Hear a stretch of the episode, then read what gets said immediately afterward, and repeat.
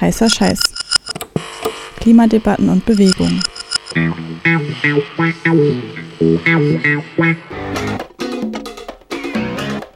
Ein Podcast des Südnordfunks. Herzlich willkommen zur sechsten Folge von Heißer Scheiß. Heute geht es um die Gewinnung von Lithium und was das für die Menschen in Bolivien bedeutet. Mein Name ist Lukas Gebhardt und ich freue mich, dass ihr zuhört. Hier geht es darum, Premium neu zu denken. Der vollelektrische ID.5 SUV Coupé. Weil Beschleunigung jetzt ohne schlechtes Gewissen möglich ist. Auf unserem gemeinsamen Weg zu Null Emissionen. What generally makes the BMW iX so sustainable is its eco-friendly and efficient thinking behind everything about it. Wenn ihr euch jetzt fragt, warum ich euch hier Werbeclips der Autoindustrie präsentiere, keine Sorge, wir haben beim Südnordfunk nicht etwa Werbeverträge mit der Autoindustrie abgeschlossen. Vielmehr will ich euch zeigen, wie die Autoindustrie ihre neuen Elektroautos vermarktet. Die Message ist dabei immer, wenn du ein E-Auto kaufst, bekommst du Komfort, Luxus, Premium und obendrauf noch ein gutes Gewissen. Denn Elektromobilität ist nachhaltig, effizient und umweltfreundlich. Mein Kollege David war neulich in Freiburg unterwegs und hat dort PassantInnen nach ihrer Meinung zu E-Autos befragt. Also ich denke, es ist schon etwas für die Zukunft, wobei, äh, wobei, wobei, der CO2-Abdruck beim Neu, Neuwagen von Elekt, äh, Elektromobil auch nicht gerade das Beste ist, weil sehr viele äh, Rohstoffe verbraucht werden. Ich habe ein Diesel. Ich war Benziner, weil wenn jetzt ein Stromausfall kommt, dann bin ich auf der sicheren Seite, ne? Also Elektromobilität ist sicher nicht der Weisheit letzter Schluss. Das ist für ein paar Sachen vielleicht gut, aber da ist sehr viel unausgegoren, vor allem wenn man denkt, man könnte so weiter individuelle Mobilität äh, betreiben, wie wir bisher gemacht haben, dann ist das ein Schuss nach hinten, das wird nicht funktionieren. Ja, da ist vielleicht nachhaltiger, was der Energieeffizienz angeht, aber eben nicht ressourcenschonender. Das Image der grünen, nachhaltigen E-Mobilität scheinen also so manche der Autoindustrie nicht abgekauft zu haben. Aber wie gut oder schlecht ist die Ökobilanz denn nun wirklich? Wenn man sich den CO2-Abdruck eines E-Autos über die gesamte Lebensdauer hinweg anschaut, dann ist dieser tatsächlich weitaus besser als der CO2-Abdruck eines Verbrenners. Und zwar selbst dann, wenn man den CO2-Abdruck der gesamten Rohstoffförderung und Produktion mit einberechnet. Nichtsdestotrotz ist der CO2-Abdruck eines E-Autos nach wie vor immens. Und vor allen Dingen brauchen E-Autos mehr Rohstoffe als Verbrenner, darunter Konfliktmineralien und seltene Erden. Einer dieser vielen Rohstoffe, die in E-Autos verbaut werden, ist Lithium.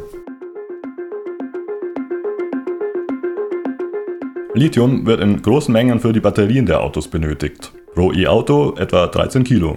Aufgrund der boomenden E-Mobilität wird der weltweite Lithiumbedarf bis 2050 schätzungsweise um fast 500 Prozent im Vergleich zu 2018 steigen. Abgebaut wird Lithium fast ausschließlich auf der Südhalbkugel. Und zwar zum einen in Minen in Australien und zum anderen in Salzseen in Südamerika. Die weltweit größten Lithiumvorkommen lagern in Bolivien.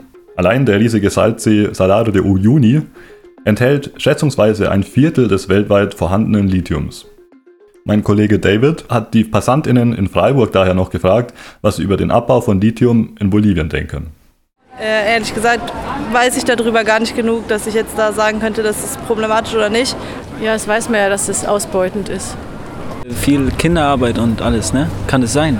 Ist auch gesundheitsgefährdend und so weiter, nicht? Was jetzt in Bolivien passiert, weiß ich nicht genau, aber ähm, ist sicher die Rohstoffbeschaffung auf die Art und Weise, wie es üblich gemacht wird, ist sicher kein Weg. Die Art und Weise, wie es üblich gemacht wird, ist die folgende. Zuerst wird das lithiumreiche Salzwasser aus den Tiefen eines Salzsees nach oben gepumpt und in große Verdunstungsbecken geleitet. In diesen Verdunstungsbecken bleibt das Salzwasser so lange, bis fast das ganze Wasser verdunstet ist. Das kann schon mal ein Jahr dauern oder auch länger. Die zurückbleibende Salzlösung wird schließlich in einer Reihe chemischer Prozesse weiterverarbeitet. Das Endprodukt ein weißes Pulver, Lithiumcarbonat. In Boliviens Nachbarländern Chile und Argentinien wird so schon seit vielen Jahren tonnenweise Lithium gefördert und exportiert. Und Bolivien? Bolivien hat den rohstoffhungrigen Konzernen die Stirn geboten und einen anderen Weg eingeschlagen. Das Ziel? Der Aufbau einer eigenen lithiumverarbeitenden Industrie. Die Vision? Der Export von Lithiumbatterien made in Bolivia. Ein außerordentlich ambitioniertes Vorhaben für ein so strukturschwaches Land wie Bolivien. Die bolivianische Regierung verfolgt das Projekt der Lithiumindustrialisierung nun schon seit mehr als zehn Jahren und setzt nach wie vor große Hoffnungen darauf. Hier ein Zitat aus dem Jahr 2019 vom damaligen Präsidenten Evo Morales.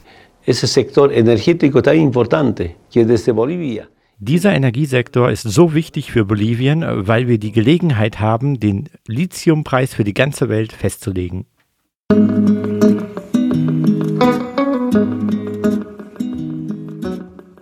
Doch ist das realistisch? Das habe ich den Ökonomen Carlos Arce gefragt, der seit vielen Jahren für das bolivianische Studienzentrum SETLA arbeitet. Mm, no, no creo. Eh, me parece muy improbable porque no hay una Nein, ich glaube nicht. Es scheint mir sehr unwahrscheinlich, denn es gibt noch keine nennenswerte Lithiumproduktion in Bolivien, lediglich Pilotversuche. Andere Länder machen große Fortschritte bei der Lithiumproduktion.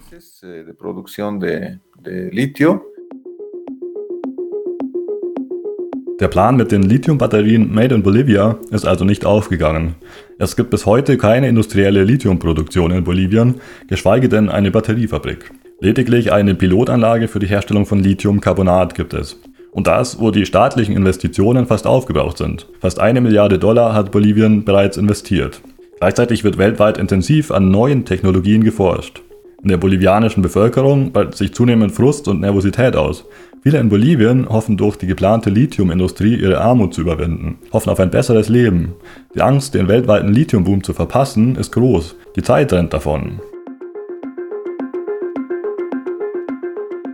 Bolivien steckt nun in einer Zwickmühle. Wenn sich das Land für Rohstoffkonzerne öffnet, wird es wieder nur auf den reinen Export von Rohstoffen hinauslaufen. Das heißt geringe Einnahmen, kaum Arbeitsplätze und eine starke Abhängigkeit von den schwankenden Weltmarktpreisen. Doch weitermachen wie bisher ist auch keine Möglichkeit, denn es fehlt an Geld, Technologie und an Know-how.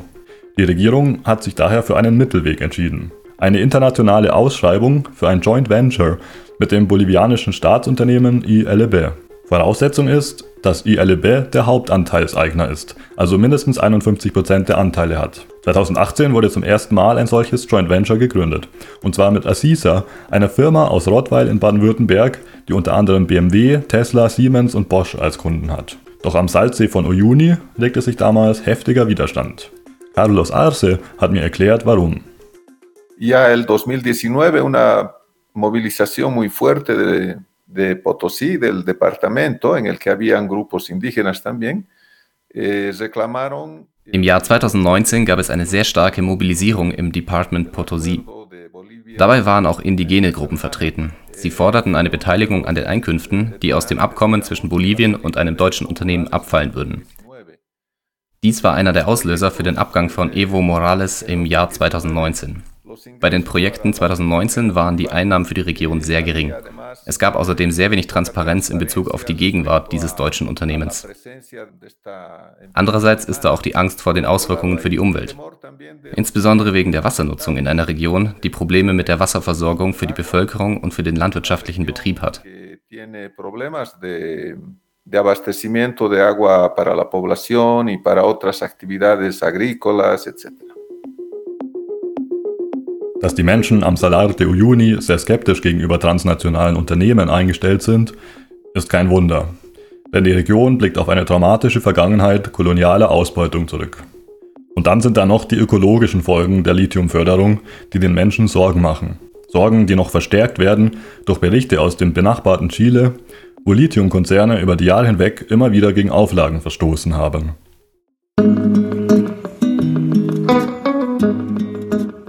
Vivian Lacrava setzt sich für die Menschen in der Region ein. Sie ist Gründerin und Rechtsanwältin der bolivianischen Menschenrechtsgruppe Empoderate. Im Interview hat sie betont, wie wichtig der Salzsee für die Menschen, Tiere und Pflanzen ist. El Salar de Uyuni es un ecosistema, lo que no está reconociendo el gobierno en toda su dimensión. Der Salzsee von Uyuni ist ein Ökosystem. Das erkennt die Regierung nicht in seiner ganzen Tragweite an. Nicht einmal einige der führenden Persönlichkeiten, die im Koordinierungsausschuss waren. Und wir als UmweltschützerInnen, wir als MenschenrechtsverteidigerInnen gehen in die betroffenen Gebiete, um ihnen zu zeigen, was das bedeutet. Das Salat ist unsere Mutter Erde, ein Teil unserer Mutter Erde. Der Rio Grande und andere amazonische Flüsse führen nicht mehr die gleiche Wassermenge wie früher. Das heißt, es ist nicht mehr genug Wasser für die Landwirtschaft da oder für die Tiere. Die fangen auch an, darunter zu leiden.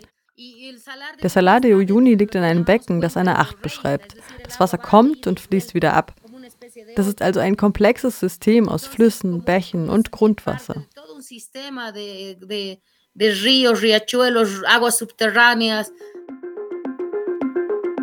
Die Wasserproblematik ist definitiv das Hauptkonfliktthema bei der Lithiumförderung. Aber ich habe mich gefragt, warum ist das eigentlich so? Klar, in den Verdunstungsbecken verdunstet sehr viel Wasser, aber das ist ja Salzwasser, also nicht ohne weiteres zum Trinken geeignet und auch nicht für die Landwirtschaft. Warum also ist die Lithiumproduktion im Hinblick auf den Wasserverbrauch so problematisch? Ich habe mal beim Geologen Malte Drobe von der BGR, der Bundesanstalt für Geowissenschaften und Rohstoffe, nachgefragt. Wenn ich natürlich Wasser jetzt aus dem Untergrund fördere, dann ändere ich äh, die hydrogeologische äh, Situation und das Wasser muss von irgendwoher nachströmen. An den Rändern dieser Seen, die entsprechend etwas äh, erhöht sind, gibt es auch Süßwasservorkommen. Dieses äh, Süßwasser ist in den Hängen und tendiert natürlich dazu, Richtung äh, äh, Becken sich zu bewegen. Und das Süßwasser ist leichter als das Salzwasser. Das heißt, grundsätzlich schwimmt dieses Süßwasser auf, die, auf dem Salzwasser auf. Es mischt sich nicht, wenn, es, ähm, wenn keine schnellen Bewegungen äh, vorliegen. Äh, und so sollte es auch sein und so sollten die Pumpe, äh, sollten diese Lithiumproduzenten auch arbeiten, dass entsprechend keine Mischung zwischen dem Salzwasser und dem Süßwasser äh, vorkommt. Denn wenn es einmal gemischt ist, dann kann man es entsprechend auch nicht wieder rückgängig machen, diesen Prozess. Sehr riskant also das Ganze. Wäre es also besser, das Lithium einfach im Salzsee zu lassen? Carlos Arce ist anderer Meinung. No, yo creo que es liberar a la ciencia de la, de la angustia capitalista, de los intereses capitalistas. Es probable que eh, estos. Nein, ich glaube, es geht darum, die Wissenschaft von den beklemmenden kapitalistischen Interessen der Unternehmen zu befreien. Es ist wahrscheinlich, dass diese Technologien dem Planeten und der Menschheit dienen, wenn sie dringenden lebenswichtigen Bedürfnissen untergeordnet werden. Zum Beispiel im Fall von Bolivien. Das Projekt der Lithiumindustrialisierung dient der Bereitstellung von Rohstoffen, Lithiumcarbonat, Lithiumhydroxid usw. So für die Industrie. Die Unternehmen, die hierher kommen und versuchen, ins Geschäft einzusteigen, denken immer, dass die Industrien, die sie aufbauen wollen, in ihren eigenen Ländern sind und nicht in Bolivien. Das heißt, nicht einmal hier, wo wir über die natürlichen Ressourcen verfügen, denken sie zum Beispiel daran, unsere Energieversorgung zu verändern, das Lithium zu nutzen, um hier nicht länger von Erdgas und fossilen Brennstoffen abhängig zu sein. Dieser Bedarf wird in der Energiewende nicht berücksichtigt, nicht einmal in den Dekarbonisierungszielen des Pariser Abkommens, der COP26 und so weiter. Eh, eh, metas de, de descarbonización de, del Acuerdo de París, de, de la COP26, etc. Carlos Arce fordert also wirtschaftliche Interessen wissenschaftlichen Erkenntnissen unterzuordnen. In Bezug auf die Lithiumförderung bedeutet das insbesondere, dass vor Beginn der Förderung gründliche Umweltverträglichkeitsprüfungen durchgeführt werden. Das betont auch Malte Drobe von der BGR. Es äh, muss einfach sichergestellt sein, dass von unabhängiger Seite oder zumindest von unabhängiger Seite überprüft eine Studie vorhanden ist, die ausschließt, dass durch das äh, Fördern von Solewasser aus dem Untergrund oberflächennahe Grundwasserleiter äh, beeinträchtigt werden. Dieses äh, Absinken der äh, Grundwasserstände am Rande des äh, Salars, also ich kenne da keine konkreten Daten zu, aber das scheint ja äh, nicht besonders strittig zu sein, dass es passiert. Die Frage ist nur, warum es passiert. Passiert es, weil weniger Niederschlag fällt? Oder passiert es aus, äh, aus anderen Gründen? Wird zu viel von den ähm, äh, Bewohnern abgepumpt? Regeneriert sich nicht? Oder liegt es daran, dass eben diese saline Lösung gefördert wird und eben doch eine Verbindung zu dem äh, süß, süßen Grundwasser äh, besteht? Bisher wurde am Salar de Uyuni nur eine Umweltverträglichkeitsstudie durchgeführt, und zwar vom bolivianischen Staatsunternehmen ILB. Doch die Ergebnisse der Studie sind bis heute unter Verschluss. Und selbst wenn irgendwann eine für die Öffentlichkeit zugängliche, unabhängige und umfassende Studie durchgeführt werden sollte, ein gewisses Risiko wird nie ausgeschlossen werden können. Denn dazu ist das hydrologische System viel zu kompliziert und gerade in Bolivien viel zu wenig erforscht. Hinzu kommt, dass die Lithiumindustrie mit seinen riesigen Verdunstungsbecken nicht nur in das hydrologische System eingreift, sondern auch den Lebensraum von Wasservögeln zerstört. Und wenn die chemischen Nebenprodukte der Lithiumproduktion nicht ordentlich entsorgt werden, kann es leicht zu einer Verschmutzung der Quinoa-Felder rund um den Salzsee kommen.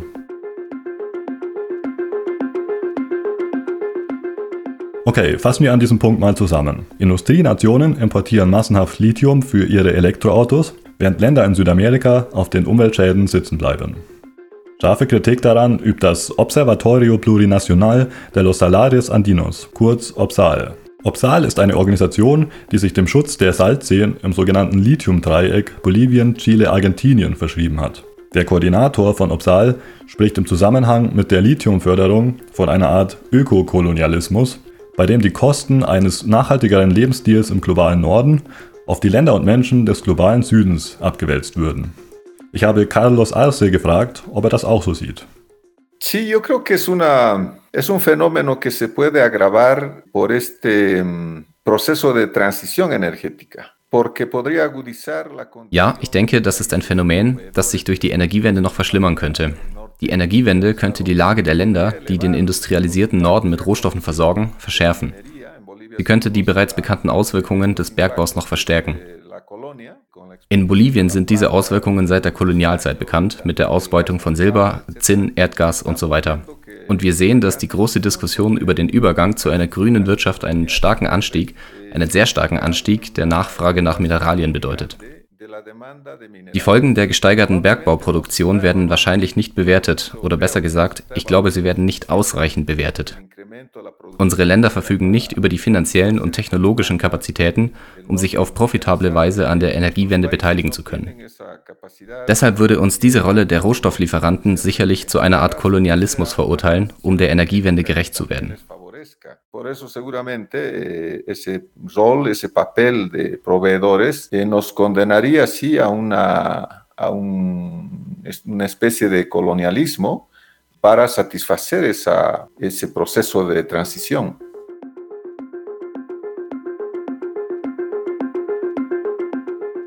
Vivian Lagrava, die Gründerin von Empoderate, äußert sich ähnlich. Natürlich würde jede und jeder sagen, lasst uns die Energiewende durchziehen. Beginnen wir mit der Produktion von Elektroautos. Und wie gut, dass es das Lithium für die Batterien gibt.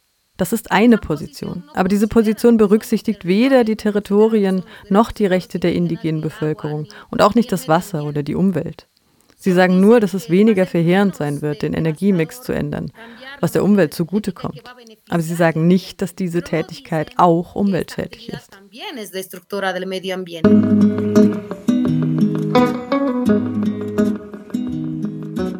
Zum Schluss fragen wir unsere InterviewpartnerInnen immer nach ihren Utopien für eine klima- und umweltgerechte Welt.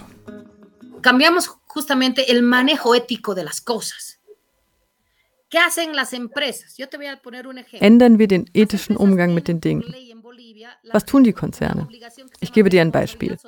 Konzerne haben laut Gesetz in Bolivien eine Verpflichtung, die heißt betriebliche soziale Verantwortung. Diese soziale Verantwortung verpflichtet sie, Lizenzgebühren oder anders gesagt Steuern zu bezahlen für den Abbau, den sie betreiben. Aber zusätzlich muss auch die lokale Bevölkerung davon profitieren, durch Projekte. Aber weißt du, wie schamlos diese Konzerne sind? Was sie machen ist, dass sie dort ein Fußballfeld errichten, den SchülerInnen Uniformen finanzieren, der Gemeinde ein oder zwei Computer kaufen und solche Sachen. Erscheint dir das ethisch? Das ist beschämend. Das ist purer Hohn. Denn was sie sicherstellen sollten, ist Entwicklung. Die Vorschrift sagt das ganz klar. Die Unternehmen müssen ihrer sozialen Verantwortung nachkommen, durch Projekte, die der Entwicklung der Region dienen. Wann geschieht das? Nie. Was ich damit sagen will, ist, die Ethik versagt hier. Wir haben gesetzliche Bestimmungen, aber die Ethik versagt. Wenn nur einige wenige ihren individuellen Profit sehen, zum Nachteil der menschlichen Gemeinschaft, wird dies so bleiben. Die Ethik muss sich ändern.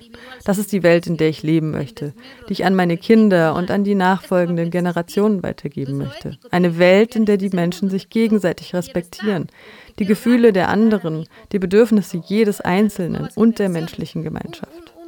en el que la gente eh, respete, respete al otro, respete al otro ser humano, respete cómo es, respete lo que siente, lo que piensa, respete sus necesidades, pero también respete, ¿sí? Las necesidades del colectivo humano.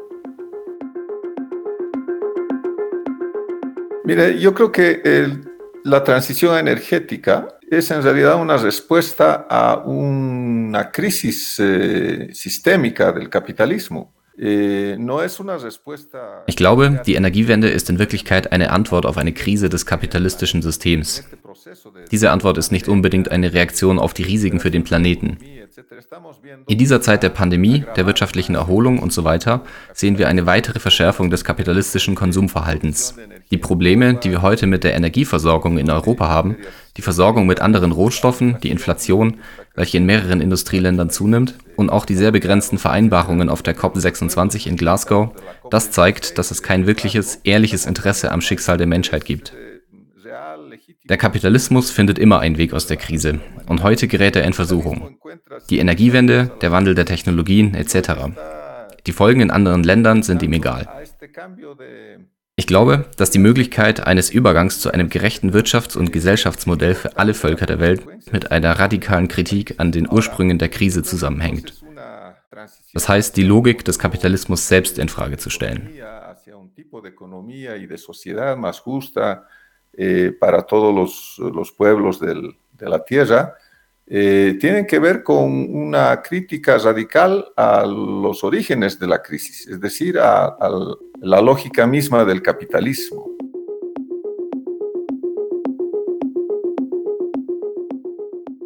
Ja, um noch ein letztes Mal auf das Thema Lithium zurückzukommen.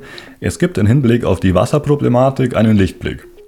Derzeit wird nämlich weltweit intensiv an neuen Methoden der Lithiumgewinnung geforscht. Bei diesen neuen Methoden wird das Lithium aus dem Salzwasser extrahiert und das Salzwasser danach dorthin zurückgepumpt, wo es herkam. Der Wasserverbrauch ist dabei also praktisch null und der Eingriff ins Ökosystem minimal, jedenfalls im Vergleich zu der herkömmlichen Methode mit den Verdunstungsbecken. Auch in Bolivien sollen die neuen Methoden der Lithiumförderung erprobt werden, wobei die bolivianische Regierung weiterhin auch auf Verdunstungsbecken setzt. Denn die neuen Methoden sind noch in der Pilotphase. Sie werden bisher nicht industriell eingesetzt. Dementsprechend ist noch wenig über sie bekannt. Übrigens erproben ForscherInnen zurzeit auch in Deutschland eine neue Form der Lithiumgewinnung, und zwar an einer Geothermieanlage am Oberrheingraben. Die ForscherInnen dort hoffen, dass die Gewinnung von Lithium mit Geothermie, also Erdwärme, gekoppelt werden kann. Klingt vielversprechend, wie ich finde. Doch selbst wenn das alles funktioniert, die Hauptquellen für Lithium werden wohl immer die Salzseen in Südamerika und die Minen in beispielsweise Australien bleiben. So jedenfalls die Einschätzung der deutschen Rohstoffagentur. Das Lithium-Dreieck Bolivien, Chile, Argentinien wird also weiterhin eine bedeutende Rolle in der Energiewende spielen. Mit allen Konsequenzen.